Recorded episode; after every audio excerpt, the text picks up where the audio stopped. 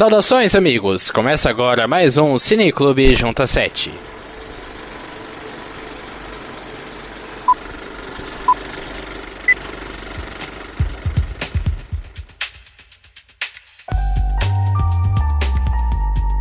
Eu sou Lucas Gabriel e no Cineclube Junta 7 a gente debate filmes conhecidos ou não e que valem a pena conferida. Toda semana eu e mais os nossos colaboradores iremos comentar esses filmes e discorrer sobre os pontos positivos e negativos dele. Nós estamos na reta final da nossa primeira temporada, objetivo de assistir 20 filmes. Esse podcast irá trazer comentários sobre o de número 17 e filme de número 18. Para me ajudar nessa empreitada temos João Vitor Ribeiro, como vai? Fala galera, tudo bom com vocês? Também temos Matheus Boturo, Olá. Olá, galera, tudo bem? Por último, a Tana Mello, como vai? Olá. Mas então, se você quer ver o Junta 7 crescer, participa da nossa campanha do Padrinho. Você pode contribuir com qualquer valor a partir de um real por mês, sim, e troca receber recompensas incríveis. Como um grupo no Facebook e WhatsApp só com os padrinhos, ou até escolher o tema do nosso próximo podcast. Essa semana a gente agradece o apoio de Murilo Rosella, André Cabreiro e Marilene Mello. Muito obrigado. E seja um padrinho já tinha você também. Acesse padrim.com.br barra junta 7 e contribua.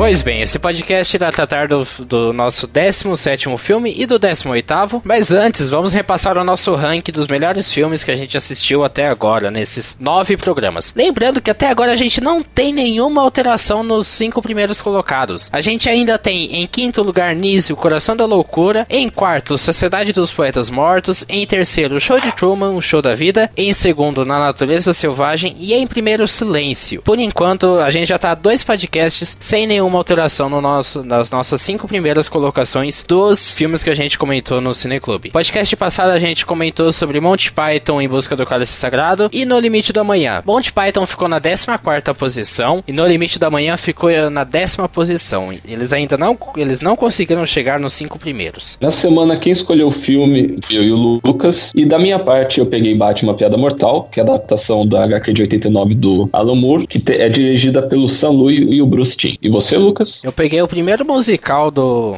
do Cineclube, que é Mulan Rouge, O Amor em Vermelho, de 2001, dirigido pelo Baz Luhrmann e que tem a Nicole Kidman e o Ian McGregor no elenco. Mas lembrando que esse podcast contém spoilers desses dois filmes, portanto ouça com cuidado. A gente vai deixar Mulan Rouge para o nosso segundo bloco e vamos falar agora sobre Batman, A Piada Mortal.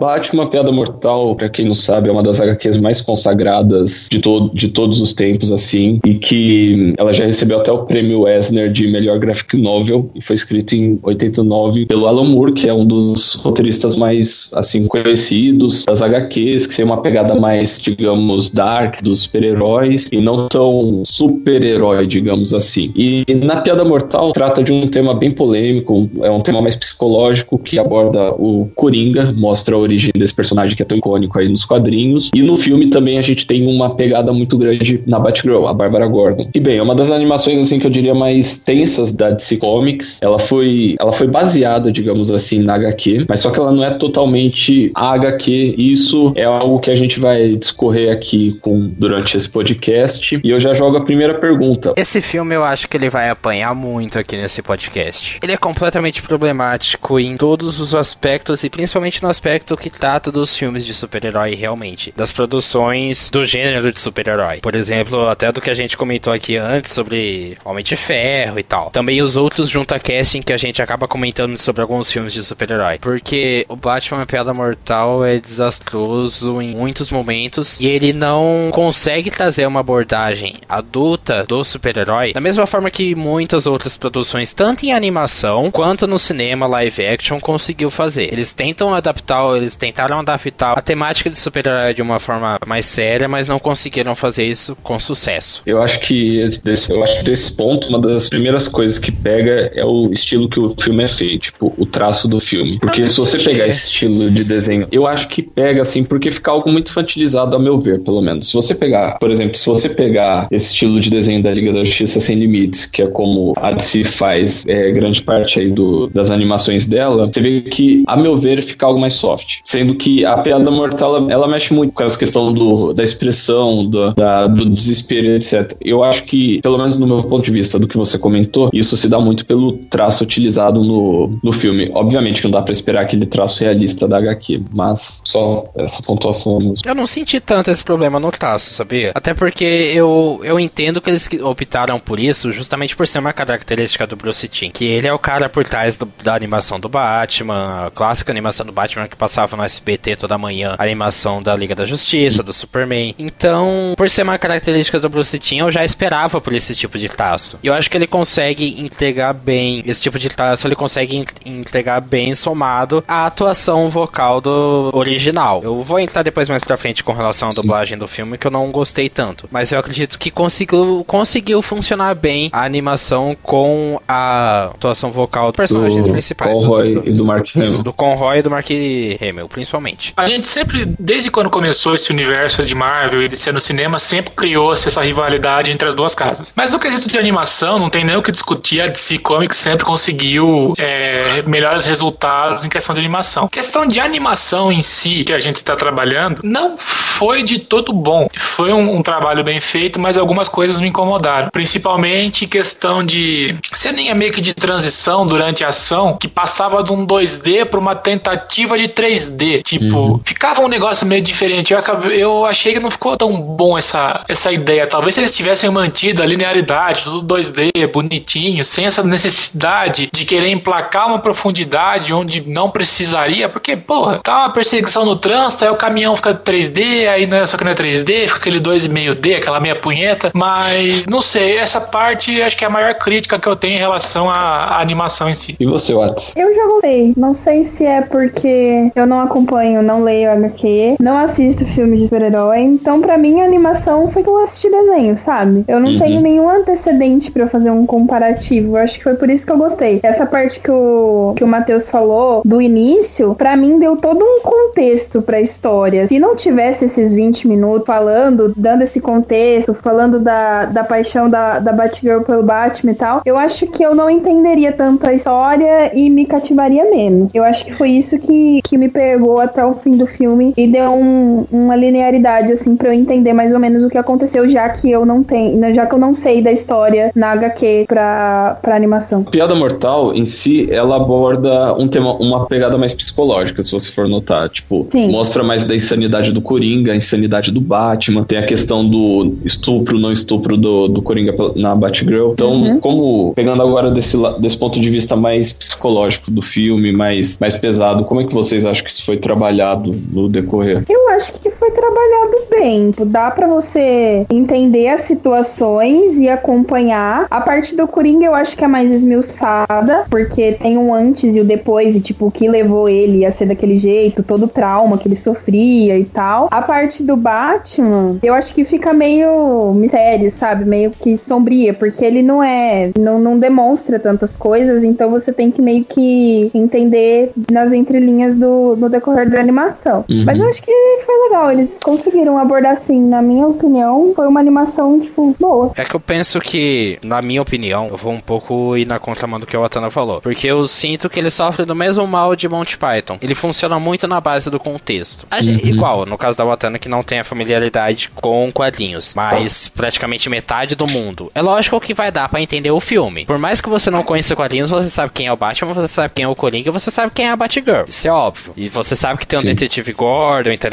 Então é fácil de entender Sim. isso. Mas para mim, ele se sustentou tanto no contexto do conhecimento prévio que a gente tem com relação a esses personagens, que o desenvolvimento deles, principalmente no Batman, eu acredito que o maior problema de desenvolvimento do, de personagem nesse filme foi o Batman. A impressão que tá é que o Batman ele começa do nada o desenvolvimento dele e termina sem nem ao menos ter começado direito. Porque você não vê nenhuma evolução. Você não conhece um pouco do contexto dele. Você sabe que ele Batman. só tá por tá, né? É, ele Mais só. Exatamente, ele só tá por tá. Não é, por exemplo, a Batgirl que tem um. Muita gente critica esse prólogo, que acha enfadonho, que acha desnecessário. Mas foi bem feito. Eu achei bem escrito a ideia em si, o conceito de explorar um pouco a Batgirl e a relação dela com o Batman, independente se é uma relação amorosa ou apenas de admiração, enfim, eu acho que foi legal, porque realmente deu um contexto e um desenvolvimento para ela e deu um contexto e um desenvolvimento pro Coringa. Mas o Batman, o Batman ele ficou perdido no, no, conhecimento prévio que a gente tem. Eu acho que essa questão do Batman é por ter envolvido a Batgirl. Tipo, não pegando unicamente pela, pela HQ, mas é difícil fugir disso. Porque na HQ, se você for pegar bem, não tem essa parte da Batgirl. Tipo, não mostra nada dela, meio que o Batman evitando ela, depois eles ficarem. O que inclusive tem muita crítica por conta de ser uma relação mais fraternal, que o pessoal vê, etc. O Cristal não entra no cara. Entra, mas não agora. E que se você pega só do ponto de vista da HQ, você só vê a questão do. O Batman ele entra principalmente para segurar o Coringa e porque o Coringa, no caso, fere a, fere a Bárbara. E meio que o Batman, nessa relação que ele tem com ela, com o comissário Gordon, ele parte para meio que. Ele parte pra ação, porque afinal de contas é um filme do Batman. É, e na HQ, Mas só que aborda muito. Na HQ então ele chega meio que... a citar da Batgirl também, né? Sim, só mostra aquela cena que ela abre a porta ali, que ela leva o tiro e depois foca mais no comissário Gordon, inclusive. É o comissário Gordon vendo as fotos da filha, ela toda machucada, ele com as lembranças, mas quando já vai pro desfecho assim da história. Mas no geral, você vê que a história é unicamente do Coringa e o Batman funciona bem nesse, na HQ, eu acho. Numa questão de filme, ele só fica ali meio como se ele fosse vigilante, mesmo aquele personagem meio aleatório só tá na história. em volta do, da Batgirl e do Coringa. Ele só funciona para ficar girando em volta desses Exatamente. dois. Além. Ele só funciona como o herói que salva o dia, mais ou menos isso, depois vai embora. É isso que eu acho também. Agora, é, o ponto que eu acho interessante a gente comentar é esse adiamento. Para mim, Batman Piada Mortal é uma animação que, tá, que adia muito a ação. Ele foca nesse, nesse prólogo falando da Batgirl, que eu, eu, eu admito, eu gostei. Porque a Batgirl é um personagem que eu nunca peguei para explorar, para conhecer. Então é interessante eu ver uma animação que trata um pouco dela. Pode ter sido mal feito, pode ter sido mal explorado, porque ela é super bem ela é super desenvolvida no começo, nos primeiros 30 minutos da animação, depois esquecem completamente dela. Ela leva o tiro no fogo cruzado na briga entre o Coringa e o Batman. Ela vai parar no hospital, pronto, acabou a participação dela lá. Tá certo que não teria muito participação porque ela tá na, no hospital. Na, é, na cadeira de rodas, enfim. Não tem muito o que fazer depois disso, né? Mas eu penso que o problema desse filme é que você fica naquilo, putz, é a piada mortal, é a, é a chance do Coringa brilhar, é a vez do Coringa, é o filme que trata da relação entre o Batman e o Coringa. Cadê essa caralho desse Coringa? A gente fica esperando muito pelo Coringa. Ao meu ver, quando ele aparece, não é uma recompensa por a gente ter esperado todo aquele tempo, aqueles 30 minutos, não é uma recompensa boa, bem desenvolvida. Porque eu não entendo como que uma animação de uma hora e 16 que adapta uma HQ de 50 páginas consegue ser bem mais pobre em desenvolvimento de personagem do que uma HQ que é visivelmente menor em conteúdo e consegue desenvolver bem melhor os personagens. Eu realmente não entendo isso. Como que isso é possível? É, Matheus, me ajuda. Eu realmente concordo com essa parte do. Porque ele demora, cara. Como você falou assim, tanto que a Tana falou que para ela que não tem o conhecimento em HQ, eu também não tenho esse conhecimento, mas a, a, a visão que eu tenho. A, a inclusão desse prólogo nesse contexto, sendo que ele não existe na história em quadrinho, foi um negócio bem, não vou dizer bem desnecessário, mas foi um negócio bem estranho. Porque se passam lá 30, quase 40 minutos de uma historinha, criam tudo bem o contexto da relação do Batman com a Batgirl, só que foi o que o Lucas falou, ele sai de nada e vai até lugar nenhum. E do jeito que é colocado, a Batgirl, ela é uma garota mimada que tá sofrendo por um amor e que não é correspondido e parará, parará. Fica um negócio meio chato. Agora, o Coringa, é, realmente, você passa por esse prólogo que talvez não tivesse a necessidade e quando você acha que vai, não é aquele Coringa que a gente tá esperando, sabe? Porque a percepção que eu tenho dos Coringas que eu vi no cinema, tirando do Jared Leto, que não foi um dos melhores, é que ele é aquele bandido, não, aquele vilão sádico, só que de um jeito que ele te prende a atenção, ele te cativa de uma tal maneira que você fica meio que vislumbrado pelas maldades que ele, que ele realiza. Talvez o, o maior exemplo é o Coringa do, do Heath Ledger, no, no Cavaleiro das Trevas. Só que agora, o Coringa dessa animação, ele é aquele Coringa que ele é sádico, mas não é sádico de um jeito que, que você cria uma, um laço com o personagem. É aquele Coringa desgraçado que dá um tiro na menina sem ter a menor necessidade. Ela abre a porta e toma um tiro no meio da coluna, cara, sabe? Aquilo que você fala, filha da puta. E ao longo do tempo, você não, você não consegue criar uma motivação para gostar daquele Coringa. Aquele Coringa chato, não sei o que tem, arrastado, e realmente não vale a pena todo o tempo que você passa esperando até ele aparecer em cena. Penso que o desenvolvimento do Coringa deveria ter começado desde os primeiros 15 minutos de filme, sabe? Nem que for, uhum. nem que ainda mantivesse toda aquela história da Batgirl, mas que funcionasse em segundo plano. Mas que tem esse desenvolvimento do Coringa. Até chegar. Eu acho que na verdade seria o correto, né? É, Até... não, é, assim, é, regra básica é de roteiro você fazer isso. Sim, e outra, a animação em si, ela, seria, ela é curta. Se você tirasse a parte da Batgirl, praticamente não teria nada. Exatamente. Então acho que colocaram isso, foi um jeito de prolongar o filme e meio que contextualizar. O problema é que isso acaba tomando muito tempo e realmente fica esse negócio arrastado, tira o foco e, Sim. assim, no geral, desagrada quem conhece a HQ, porque, meu, quando anunciaram, eu fiquei super animado, que é uma das, minha, das minhas histórias favoritas. E, pô, queria ver pra caramba essa história. Falei, pô, quero ver o Batman esmurrando, esmurrando ele, etc. Foi mal.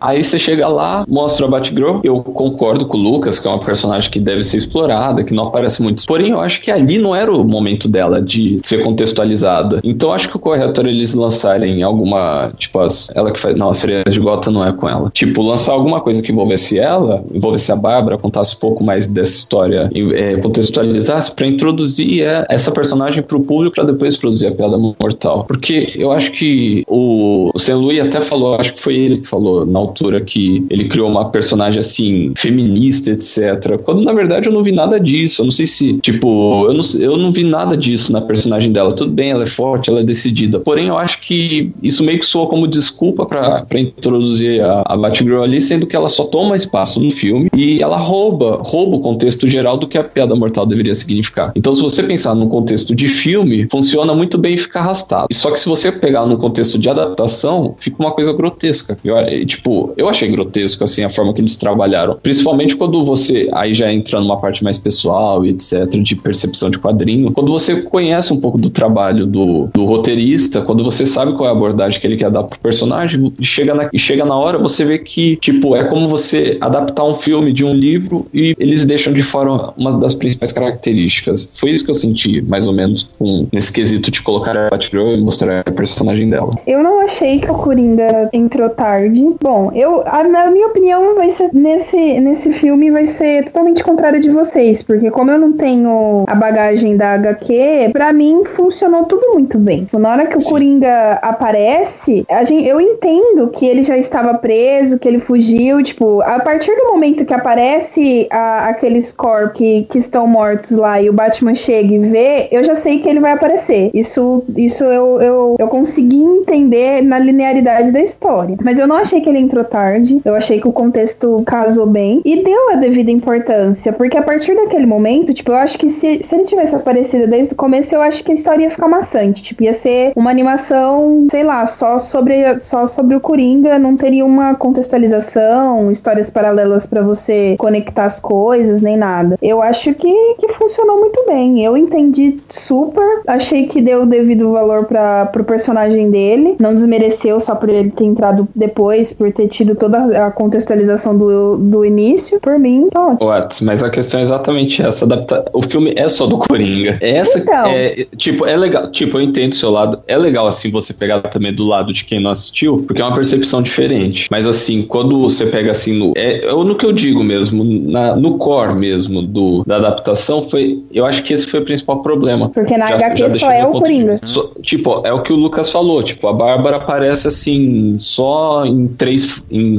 uma, um, em duas páginas, praticamente, que é quando ela leva o tiro, entendeu? E depois uhum. o resto é só a história do Coringa, é, é o negócio da mulher dele, dele o Batman ter perdido o emprego, ele. da mulher dele ter morrido. Isso, o Batman em Arkham, depois o comissário Gordon. É só isso que é a HQ, no caso. Mas só que mesmo, e mesmo assim, tipo, consegue ser uma das melhores HQs. Tá, então, por exemplo, se eu tivesse lido a HQ, eu teria odiado a animação. Eu não sei se odiado. Eu não sei é. se é odiado, mas você teria, tipo, você olharia e poderia falar, tipo, velho, é, isso daqui não tinha nada a ver. É exatamente isso que o Matheus falou, de que eles quiseram criar história onde não tinha história, onde, tipo, não tinha necessidade. É inter... Eu compreendo numa, num ponto de vista de filme, porque você tem que envolver, você tem que contextualizar. Isso, isso quase todo filme tem. Aquele negócio de ficar aplicando pra, é, pedagogicamente cada coisinha para o pessoal falar, ah, é isso que acontece. Tem história para contar e tem história para encher esse filme. Tem história da Batgirl com relação ao Coringa que tem para encher esse filme. Tem história do Batman, tem história da Batgirl, tem história do Coringa. Dava para encher esse filme, preencher as uma hora e quinze de forma bem feita. O problema é que as escolhas narrativas do filme foram completamente erradas, ao menos a meu ver. Para mim funcionou de forma muito, sei lá, parecia que eu tava assistindo dois episódios da animação, tá, sabe, a animação que passava do Batman que passava no SBT? Parecia que eu tava assistindo uhum. dois episódios da animação um colado no outro, porque um era uma história, que era a Batgirl, o ladrão mafioso lá que era apaixonado por ela, e o Batman ficou com ciúminho, e a outra era Sim. a história do, da piada mortal. Era isso. Sim. Isso sem falar que todo esse plot do, do mafioso apaixonado pela Batgirl, que o Batman ficou com ciúminho, faz, fez o Batman ser machista, super protetor e chato pra Dedel. Porque deu pra ter um pouquinho de raiva do Batman naquele pedaço do filme. E é justamente. É desnecessário. Uhum. Por quê? Por causa e da é falta de desenvolvimento dele. Porque é aquilo, se é um filme que trata do Coringa e da relação do Coringa com o Batman, desenvolve o Coringa, desenvolve a relação que ele tem com o Batman. Usas uma hora e quinze do filme para mostrar o que, que já aconteceu entre o Coringa e o Batman. A história do Jason Todd ter sido pego pelo Coringa e ter sido torturado. Por que não incluir alguma coisa sobre isso no filme? Pra ajudar Exatamente. a contextualizar melhor essa, essa relação dos dois. Jason Todd, para quem não conhece, era um dos Robins, que na HQ, depois você me ajuda,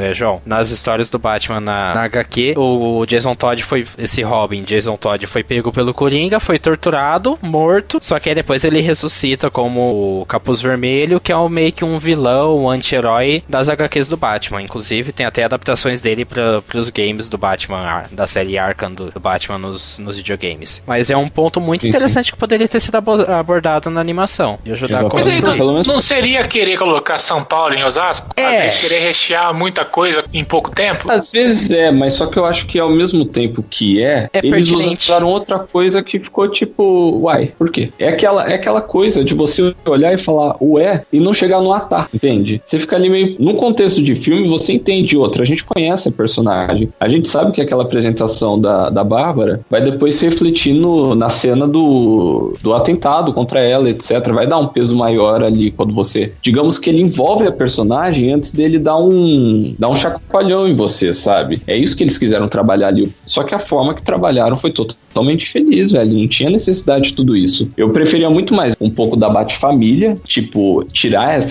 esse negócio do ladrão apaixonado, desse Coringa que aparece no começo, que parece um boneco de pano, e meio que explorar ela com o Bruce. Ela, a Bárbara, ela tem relacionamento amoroso com o Asa Noturna, às vezes explorar algo mais nessa pegada e depois mostrar a essa a tragédia que acontece com ela e a introdução do Batman. E mesmo assim eu acho muito ainda. Eu acho desnecessário que, assim, vai ser, é mais ou menos isso de envolver dois episódios da série animada do Batman. Então eles escolheram uma péssima animação, uma, é, quer dizer, uma péssima história para eles adaptarem e jogarem e colocar uma mistura a mais, sabe? Ainda é que, que fizesse alguma coisa completamente original com a Batgirl que sirva para desenvolver ela, que conseguisse funcionar e que refletisse também nesse segundo ato, nessa segunda metade da, da animação, sabe? Por que não Exatamente. pega esse começo do mafioso apaixonado pela Batgirl e usa isso, talvez esse mafioso tenha algum envolvimento com o Coringa. Tá certo que é aquilo, vai fugir da adaptação da HQ, mas é uma adaptação, tem que ter certas liberdades criativas, até para fazer fluir melhor a, a narrativa. Ele Exatamente. Ele sofre do mesmo problema que sofreu versus de um crime, ele sofre do mesmo problema que sofreu Rio Perdido, que são outros filmes que a gente comentou aqui. Ele tem uma excelente premissa, porque ele tem um excelente material original, mas ele tem uma péssima execução. Um, um ponto que eu achei bacana, dizer, mais ou menos bacana do filme, é que depois tem a gente tem meio que uma cena pós-créditos da Sim. Batgirl, da, da Barbara Gordon voltando à ativa. Ela com a cadeira de rodas e indo para uma sala secreta no apartamento dela,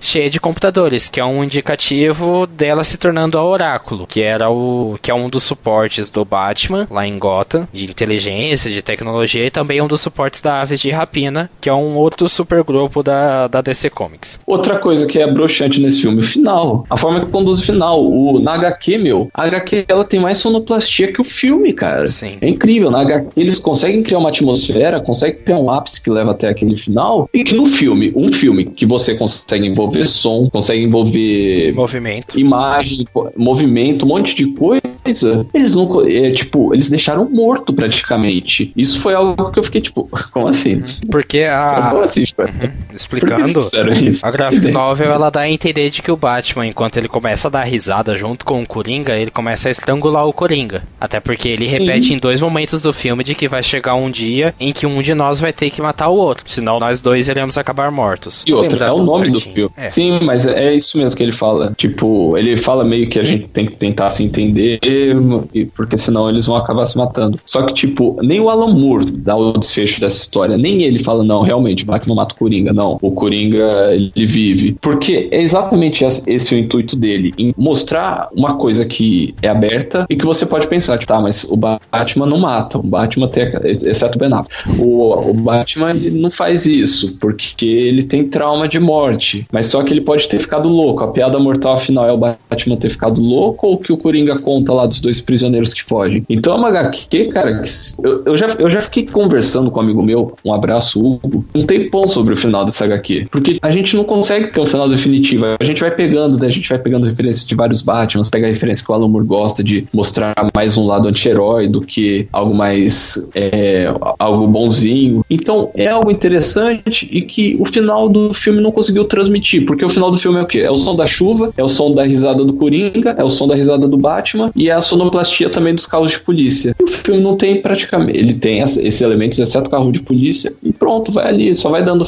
fade out ali do som, fade out da imagem e acaba. E eu fiquei tipo, então, é ruim esse final. Decepcionante. Eu tô falando isso com eu até hoje eu tenho eu guardo rancor desse filme porque é um filme que não, de verdade, eu fico muito chateado quando eu falo desse filme, porque tipo, é uma das minhas HQs favoritas e que os caras conseguiram cagar. A, a HQ ela dá mais a entender que o Batman tá tentando matar o Coringa do que o, o filme. Sim. Ponto rápido antes da gente a, antes da gente ir para as considerações é que eu até falei um pouquinho antes, mas eu senti um pouco problemas com a dublagem. A gente sempre elogia a dublagem brasileira, principalmente das animações da, da DC, mas eu senti um pouquinho um trabalho um tanto quanto preguiçoso da dublagem, principalmente no trabalho que foi feito com relação a Batgirl. Eu não sei se a adaptação, o trabalho da voz ficou bom. Eu não sei o que, que vocês têm de, a comentar com relação à dublagem do filme. Assisti legendado. É, Mark Hamill, né? Exatamente, né? Tudo bem que é o Mauro Ramos que faz a voz do Batman, dublado, agora eu não lembro. Não, dessa, nesse daí não foi. Não. O Batman é o Duda Ribeiro. É uma voz boa do Batman, é uma boa, uma boa voz, mas não é a voz que a gente ouve, por exemplo, na animação da Liga da Justiça. Não mas, é a voz dele. Não, mas eu senti pois. bastante o, a dublagem da Ghislaine Conte, que fez a Bárbara Eu acho que foi mais problema da adaptação do texto em inglês para o texto em português do que trabalho da dubladora. Porque a gente já viu a voz dela em outras animações, em outros filmes, e ela manda Outros bem. trabalhos. Porque às vezes parecia que ela tava falando normalmente, do nada ela corria para poder dar o tempo da boca, mexer certo. Em certa parte é normal nas animações isso acontecer, mas de qualquer forma, é, deixa de ser um erro, uma é falha, um digamos. Que não, não chega a ser uma falha, mas Fica causa feio. uma. É, causa uma estranheza que te tira do, do filme. Porque esses problemas mais técnicos, assim, causam essa estranheza e meio que te tiram daquela suspensão que você fica no filme. Porque quando você assiste um é, filme, é natural, uma animação. Né? É, então. Você assiste um filme, uma animação, você fica preso naquele universo. E se acontece esse tipo uhum. de coisa técnica, esse problema técnico assim, ele meio que te tira dessa, desse universo e faz você falar, putz, eu tô vendo um filme. Meio que te desliga aquele, aquela maquininha que faz a gente se envolver pelo, pela história. Isso Sim. acaba prejudicando a experiência, ao menos o que eu vejo. Mas dá pra gente ir para as considerações? Vamos para as considerações. Vamos embora. Então vamos lá, Matheus. Olha, eu gostei muito da definição do João, que como adaptação ele foi terrível e como filme ele foi arrastado além do necessário. O Coringa, que deveria ser o personagem central da história, acaba não sendo e nem consegue ser de uma forma cativante a ponto de conquistar o público. Então eu vou dar 4,5. Gente, eu gostei da animação, não tem nada para falar de ruim, só essas lacunas que que eu não, não tinha entendido, mas agora tudo faz sentido. E a minha nota é 8, não tenho nada contra, não achei tudo. Como não, não li HQ, pra mim foi tudo ótimo, tudo lindo. Então, 8. Alcançou o público que queria. Eu acho que. Eu acredito que um ponto louvável ao filme é esse: ele conseguir conversar com quem não conhece, com quem não tem esse contexto e apresentar um, um resultado de certa forma satisfatório. Eu acho que o filme ele tem seus méritos. Eu gosto de toda a história da Batgirl, do desenvolvimento dela, mas eu não gosto da forma como ele termina. Do mesmo jeito que eu não gosto da forma como eles adiam tanto a introdução do, do, do Coringa, e na hora que apresentam o Coringa, não apresentam ele de uma forma totalmente satisfatória. Porque se é um filme que trata justamente dele, deveria ter muito mais Coringa. Concordo. Isso para mim é um ponto muito negativo. Essa, essa inconsistência nos núcleos que ele quer alimentar. Porque parecia que ele não sabe qual, qual o caminho que é que ele quer seguir. Se ele quer desenvolver Batman, se ele quer desenvolver Batgirl, se ele quer desenvolver Coringa. Sendo que ele poderia muito bem trabalhar bem bem o seu roteiro para desenvolver os três ao mesmo tempo. Dá para fazer isso. Muitos filmes fazem isso. Se o Batman a Piada Mortal não fez, a gente tem que condená-lo por isso. E é por isso que eu vou dar um 3 para ele. Eu gosto do filme porque, como eu disse, é a adaptação da. É, é, a Piada Mortal. E, tipo, as falas do filme são iguais às HQ, cara. Isso é um ponto louvável. Você vê ali a cena do interrogatório, a cena no final ali. É igual. Se você lesse HQ, ia ser a mesma coisa. E eu acho isso um fanservice do caramba. E eu adoro fanservice. Porém, como eu já disse, eu não vou chutar mais ainda esse filme. Tipo, dá vergonha a forma que ele foi conduzido. E por isso minha nota é 5. Mas enfim, quais são seus comentários sobre Batman? A piada mortal. Deixa aí na nossa seção de comentários. Ou então manda um e-mail pra gente para juntacast.gmail.com. Não sai daí que a gente já volta falando sobre Moulin Rouge, Amor em Vermelho.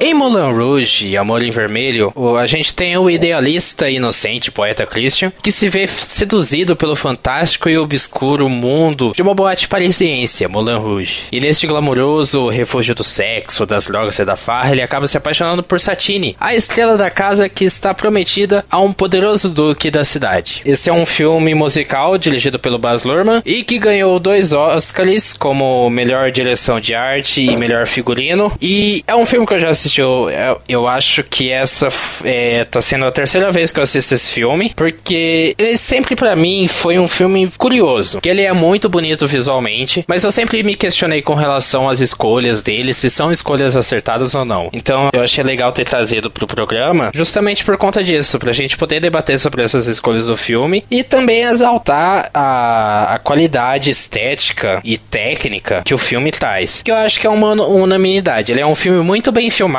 e muito bem, bem produzido. Não à toa ganhou Oscars de melhor figurino e melhor direção de arte, porque ele é muito bonito visualmente. Mas eu penso que ele tem alguns probleminhas e acho que o maior problema que ele tem é logo no começo do filme, que a gente tem meio que um prólogo assim, em que aparece o personagem do Toulouse de Lautrec, o interpretado pelo John Leguizamo, e ele começa a narração, ele canta na Tour Boy do Nat King Cole, e aí já entra o Christian personagem do Ian McGregor, contando que ele se apaixonou por uma mulher e ela está morta. E a partir daí o filme ele retrocede no tempo para contar a história do, do Christian chegando até Paris e, e, se envolvendo e conhecendo o Toulouse e todo esse universo do Moulin Rouge. Só que eu penso que ele é um começo um pouco complicado para quem não tá muito acostumado com filmes musicais e até para quem não tá esperando o que, que o filme vai apresentar. Eu sofri isso da primeira vez que eu assisti e eu acho que o João vai falar um pouco disso, desse comecinho um pouco complicado.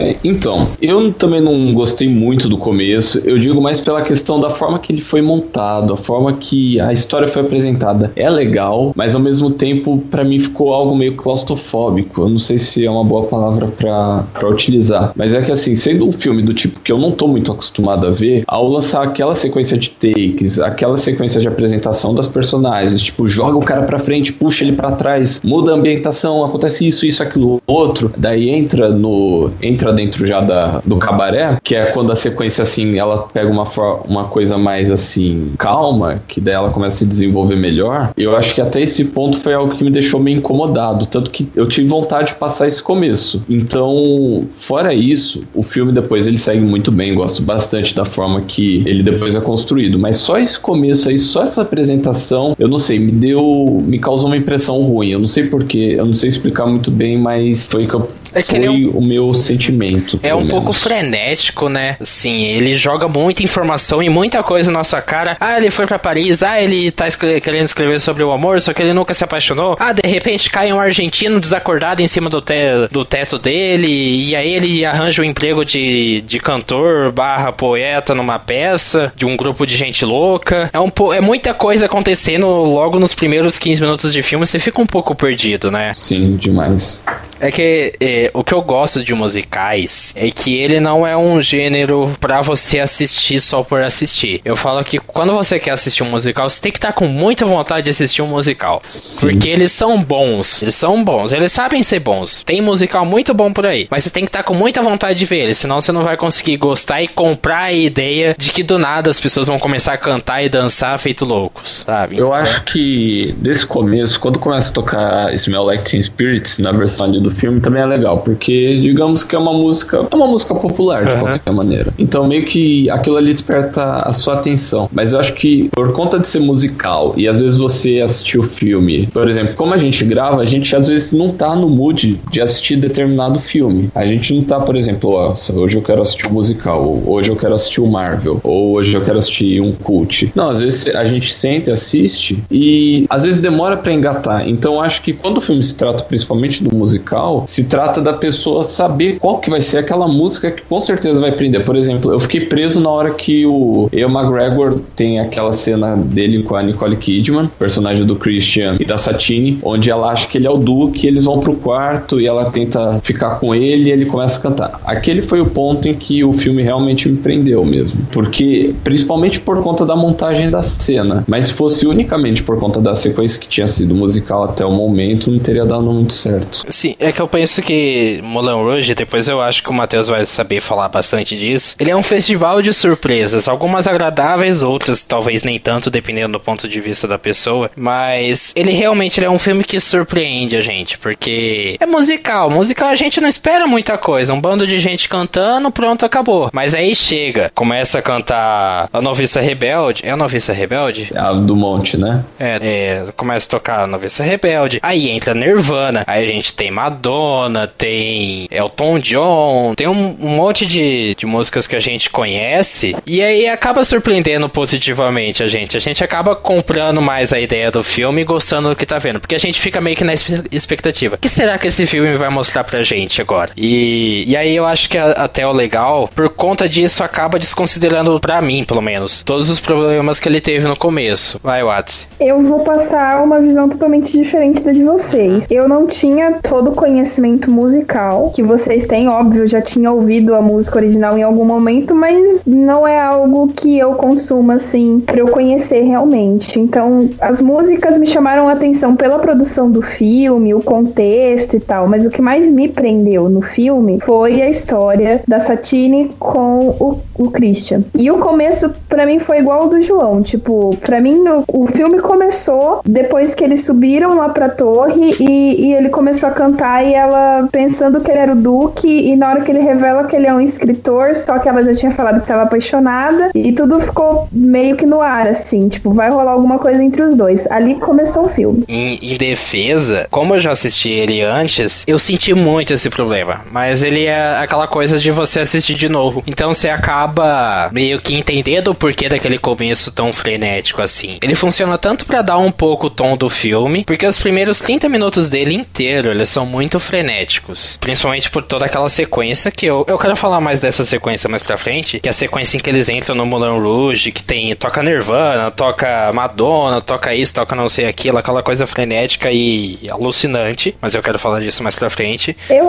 eu não sei se fui só eu, mas no começo, é como a gente não tem mais, a gente não sabe mais da história, né? Começa com ele chorando, falando que ele ama uma mulher que morreu, que está morta, não sei o quê. E na, depois que começa realmente, quando eles vão lá pro Mulan Rouge e ela cai do negócio, eu já achei Você que ela já acha que é Eu também. Mas, que graça de filme que a mulher morreu no começo. Tipo, que história vai ser essa, sabe? Eu também fiquei assim. Eu fiquei muito apreensiva, mas no final. E, eu, eu me vi, tipo, assistindo o filme inteiro e torcendo pros dois. Eu, eu ficava nervosa. Só falar, só pegar um pouco também da fala. Esse negócio do, do filme começar com a narração do Christian falando que ele amava alguém, que essa mulher morreu e que você sabe que é a Satine. Isso cria, pelo menos para mim, um, um ápice logo no começo e que é tipo, o começo já cria um ápice de você ficar curioso de saber como a personagem vai morrer. Daí tem essa cena aí que ela fica tonta e cai ali do negócio, você já acha que ela morre ali, mas não. Aí vai tendo várias outras cenas, inclusive o final. Eu achei que ela ia morrer ali durante aquele espetáculo. Fiquei tipo, ah, ela vai pular na frente. É, como tem spoiler, eu vou falar. Eu achei que ela ia levar um tiro ali. Eu não achei que ela fosse morrer exatamente pela tuberculose. Então acho que isso foi uma forma também que eles conseguiram prender, porque eles conseguem construir a narrativa, a, a narrativa de forma que você se envolve com a personagem da Nicole Kidman. Essa questão dela se sentir um objeto, parece o Christian, daí ela fica, ela se sente tipo uma pessoa, mas você saber que ela vai morrer. Então acho que essa questão do de vida e morte, amor e amor e obsessão são pontos muito bem trabalhados no roteiro. E foi uma coisa que eu gostei bastante nesse filme. O legal, assim, em dois momentos, é que Esse negócio de mostrar já desde o começo de que a pessoa que o Christian amava morreu, ele já mostra que o filme, ele não tá lá. O filme ele não existe pelo desfecho, ele, ele existe pela jornada, pela história, Sim. pelo caminho que esses personagens passam, pela evolução deles. E um ponto muito interessante e que mostra como o filme ele brinca com isso, de que o que importa é a jornada e nem tanto o desfecho, é que logo na primeira vez que a Satine aparece, que ela canta Diamond Surrogate Best Friend.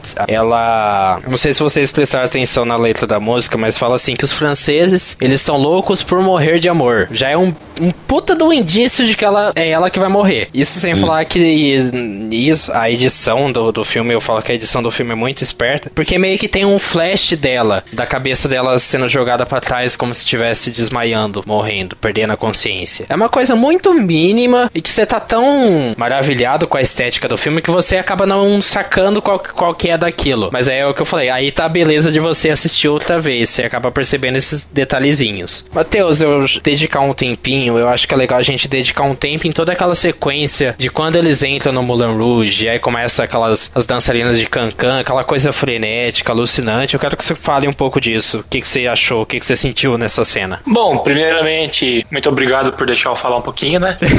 que, porra, 25 minutos eu não falei ainda. Não, mas. Olá, a... Olá, tudo bem? A freneticidade, não sei, se existe, não sei se existe essa palavra, mas essa parte frenética do negócio, desde o começo foi uma coisa que me incomodou um pouco. Assim, apesar de eu gostar bastante do gênero de musicais, é uma coisa que a princípio surgiu como muita informação em pouco espaço de tempo que você fica meio que tentando se localizar. Mas é, no desenvolver do, do filme, já na hora que ele tá no. Eu acho que até um pouco na parte da, de quando é introduzido o Mulan Rouge, os personagens ali presentes, ele ainda sou um pouco confuso.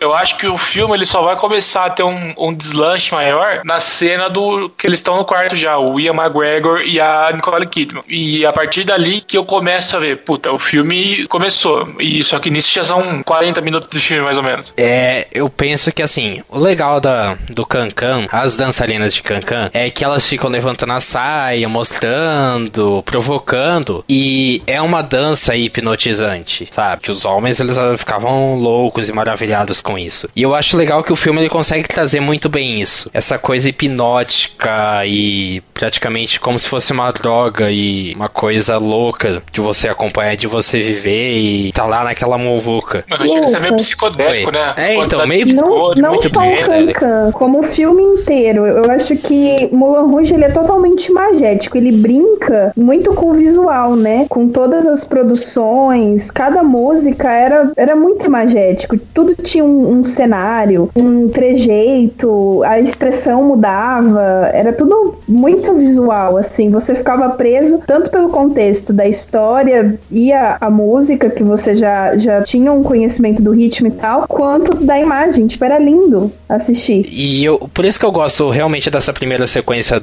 que mostra o interior do Moulin Rouge, porque você percebe que você tá de frente para alguma coisa que é completamente visual e teatral. Assim, é uma característica do Baz Luhrmann, diretor em si, ele trazer essa teatralidade. Ele faz isso com The Get Down, ele faz isso com o Grande Gatsby, e ele já começou isso com o Moulin Rouge. E eu acho que é bacana ele ter trazido tanto isso da estética e também das músicas para uma história que não é necessariamente a história mais, mais original da face da Terra. Na verdade, Moulin Rouge é inspirado em várias óperas e várias tragédias dos tempos mais antigos do, do teatro, do teatro de tragédia das óperas. Então, não é uma das histórias mais originais da face da Terra, mas o jeito como o filme conduz faz parecer uma história completamente original. E aí, isso que eu acho legal realmente por pelo filme ele se apoiar tanto na, na linguagem, na estética dele, para conseguir trazer um frescor novo para uma história que já é batida. Que apesar de ser batida, ainda assim é muito bem contada. Ao menos para a meu ver é muito bem contada. Tem um bom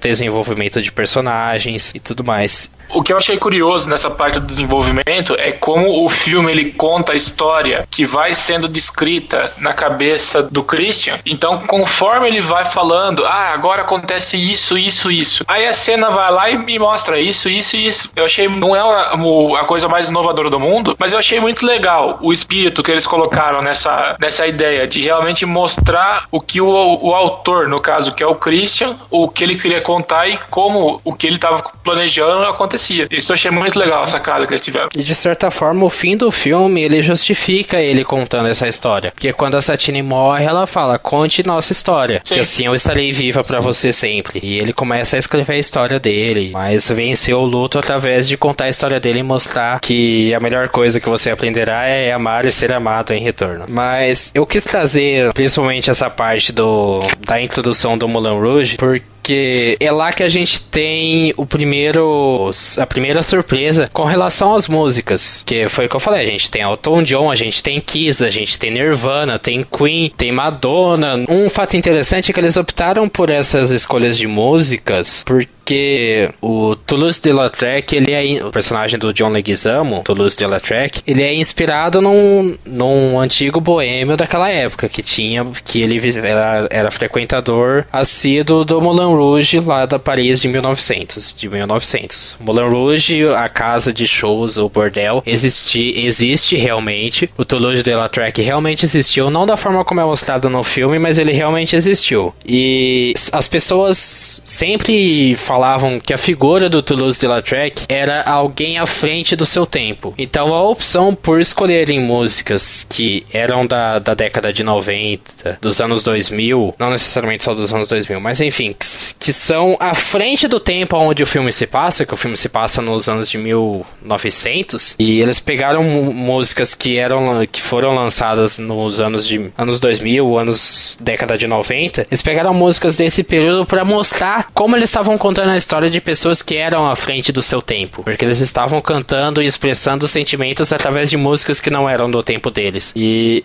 é muito legal essa surpresa da gente ouvir essas músicas. É, João, acredito que você ficou mais com as músicas do filme. Ah, velho, eu curti bastante. Tipo, quando toca, por exemplo, quando tocou Smell Like Teen Spirits, como, como eu já sabia dessa parte, achei legal a forma que foi introduzida ali. Só que, por exemplo, quando o cara começou, quando o Zidler começou a cantar do Show Must Go On, que é uma frase que ele sempre falava pra Nicole Kidman, eu ficava assim, velho, ele tem que cantar essa música. Não, ele vai cantar Queen. Não, ele tem que cantar essa música.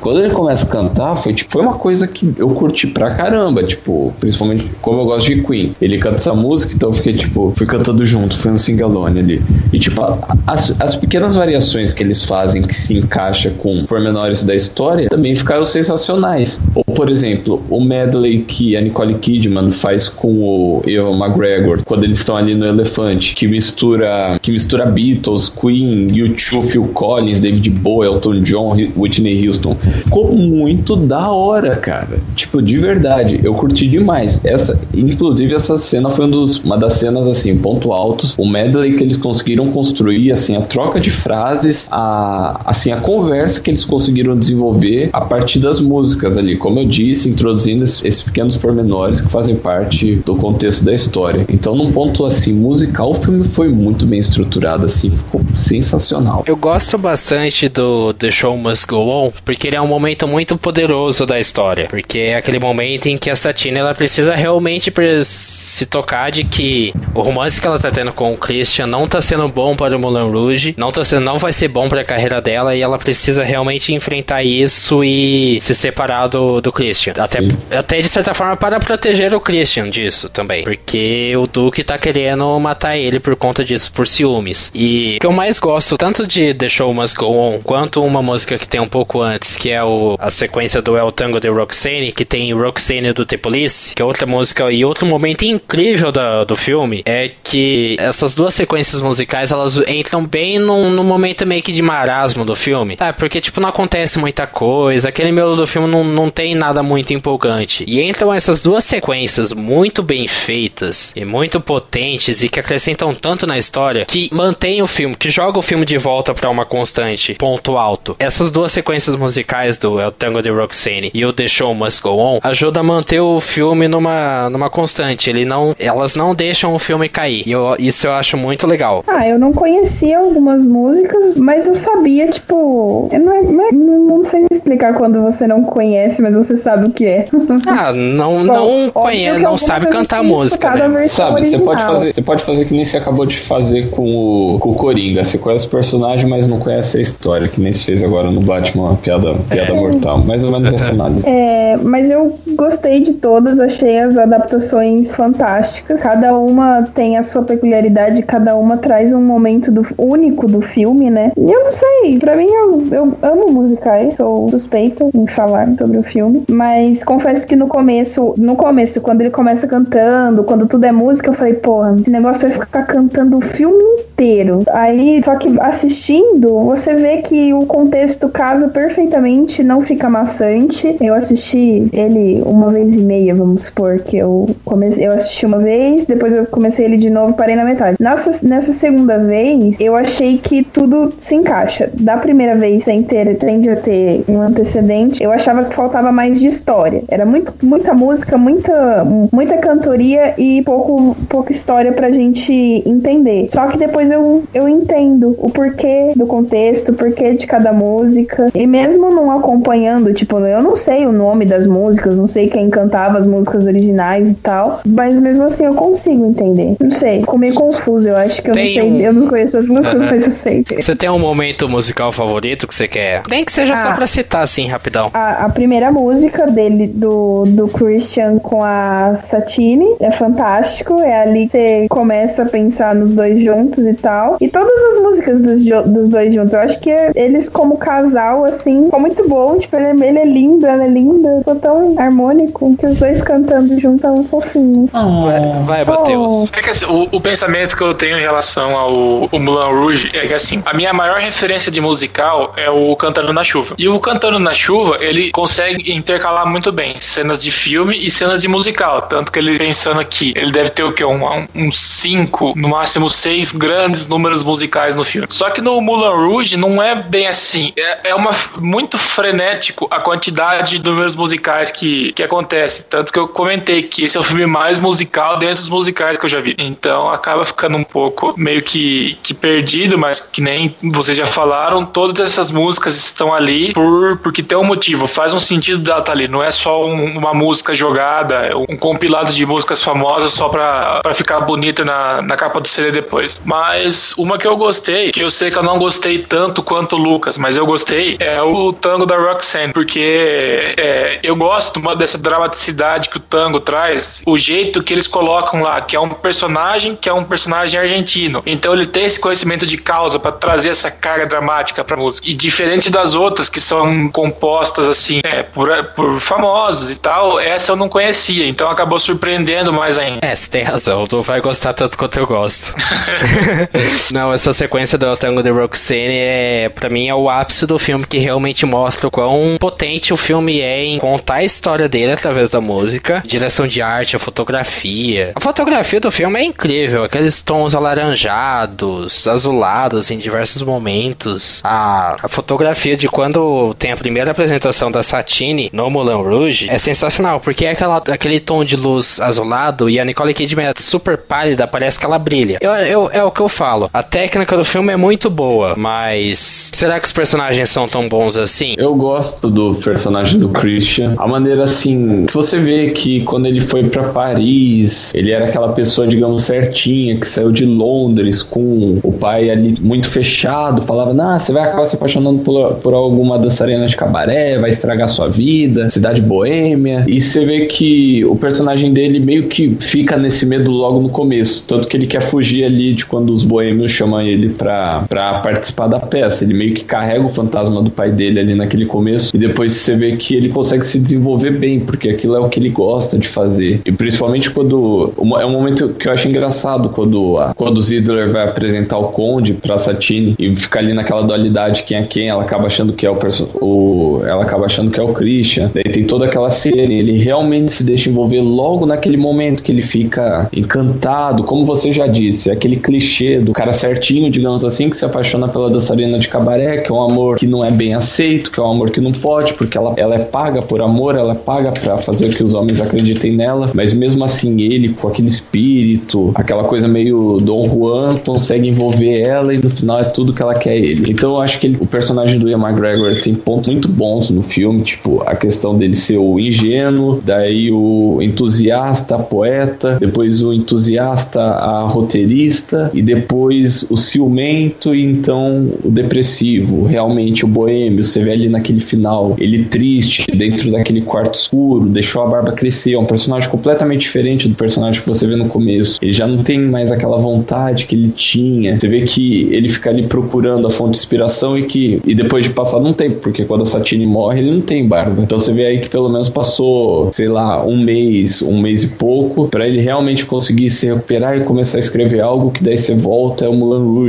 Então eu gosto bastante do, da maneira que o personagem do Ian McGregor é trabalhado e a participação dele em cena também. Uma coisa que eu quero saber de vocês: a gente pode condenar alguma atitude do Christian? Porque é, um, é uma questão que veio na minha cabeça agora. Será que talvez ele, por ser tão apaixonado pela Satine, acaba tratando ela como objeto tanto quanto o Duke ou o Zidler, o Zidler faz também? Como assim? Hum, eu acho que não. Até porque é aquele excesso de ciúme que ele tem perto do fim, até que ele agarra ela no meio da peça de teatro do fim do filme e joga o dinheiro pra ela. Tá aqui seu pagamento por tudo que você me fez. É Mas ele faz isso, ele joga o dinheiro porque antes disso ela finge que tudo foi uma mentira, que ela só tava usando ele e que ela vai ficar com o Duque porque ele pode oferecer tudo para ela. Foi por isso que ele, que, ele, que ele fez aquilo. Ela deu a entender que ela ficaria com quem a bancasse. E ele falou assim que já que ele ficou com ela aquele, aquele tempo, ele tinha que pagar por isso. Eu, eu não acho que é condenável as ações dele, porque ele é meio que assim. Ele fica velho, mas ela quer ficar comigo, cara. Não é possível que ela querendo ficar comigo, ela tenha que ficar com aquele cara. Tipo, ele não foi de todo egoísta. E eu acho que ele quis ficar tipo, meu, se você quer, vem comigo, para. E ela tá mais preocupada ali com a questão do Mulan Rouge, ou, ou no final, com a morte dele. Então eu acho que se ela tivesse, eu não sei se, se ela tivesse dito para ele que ele corria risco, que por isso ela tava fazendo aquilo, se teria sido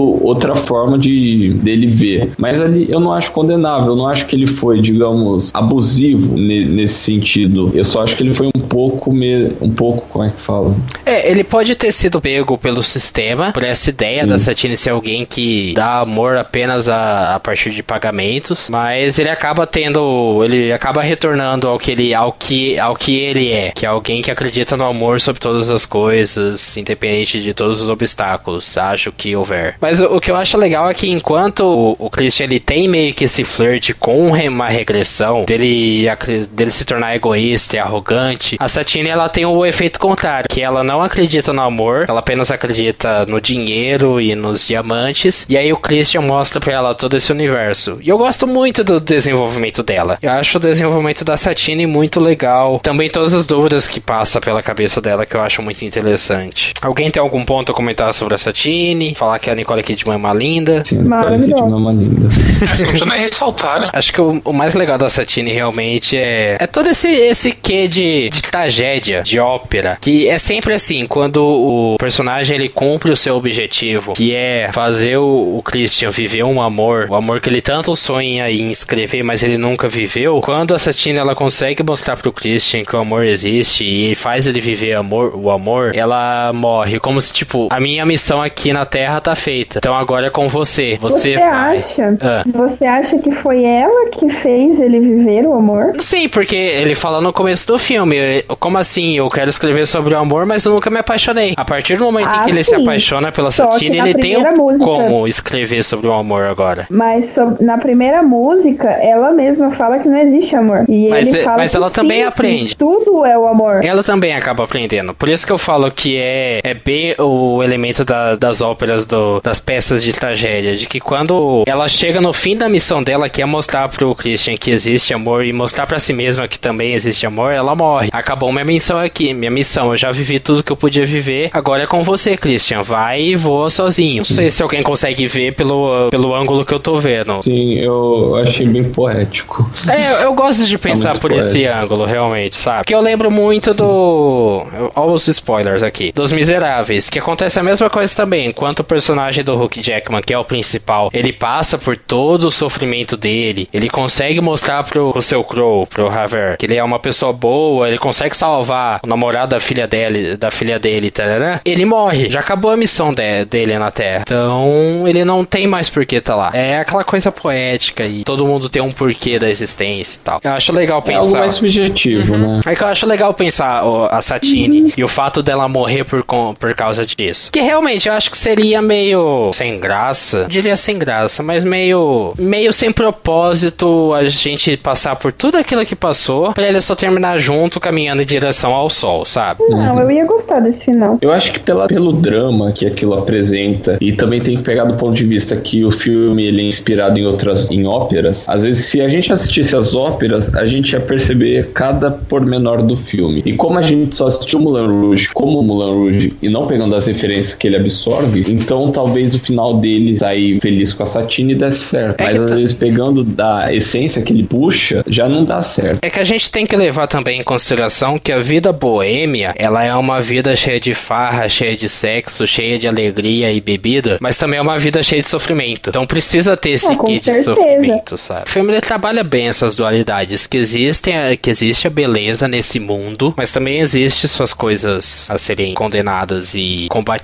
Acho legal. Não mostra com tanta clareza isso, sabe? E eu acho que nem é a intenção do filme. O filme ele tem que ele tem um quê de otimista. Até o até mesmo o fato dela morrer ainda assim é um pouco otimista, porque mostra depois ele superando o luto e voltando a escrever que foi o que ele sempre quis escrever sobre o amor. Eu penso que Moulin Rouge é um filme otimista. Mas enfim, pessoal, a gente já comentou bastante sobre Moulin Rouge, Amor em Vermelho, e vamos às nossas considerações e nota de 0 a 10. Watana? Gente, sou suspeita para falar que gostei, porque eu gosto de musical. Adorei a história, fiquei apreensiva e fiquei muito triste pelo casal não ter ficado junto, por ela ter morrido e tal. Mas pelo contexto de todas as músicas, da história e tudo, eu vou dar um 9,5. Matheus? Fiquei surpreso com Mulan Rouge, apesar de ser um musical, eu não tava colocando tanta fé. Acabei gostando até um pouco mais do que eu achei que eu gostaria dele. É, alguns problemas, que nem eu falei, da parte de ser muito frenética, tanto no roteiro quanto na música, me incomodou bastante, mas não deixou de ser um filme bom. A construção que ele teve ao longo dos, dos minutos valeu a pena. O desfecho, apesar de não ser o, o mais feliz possível,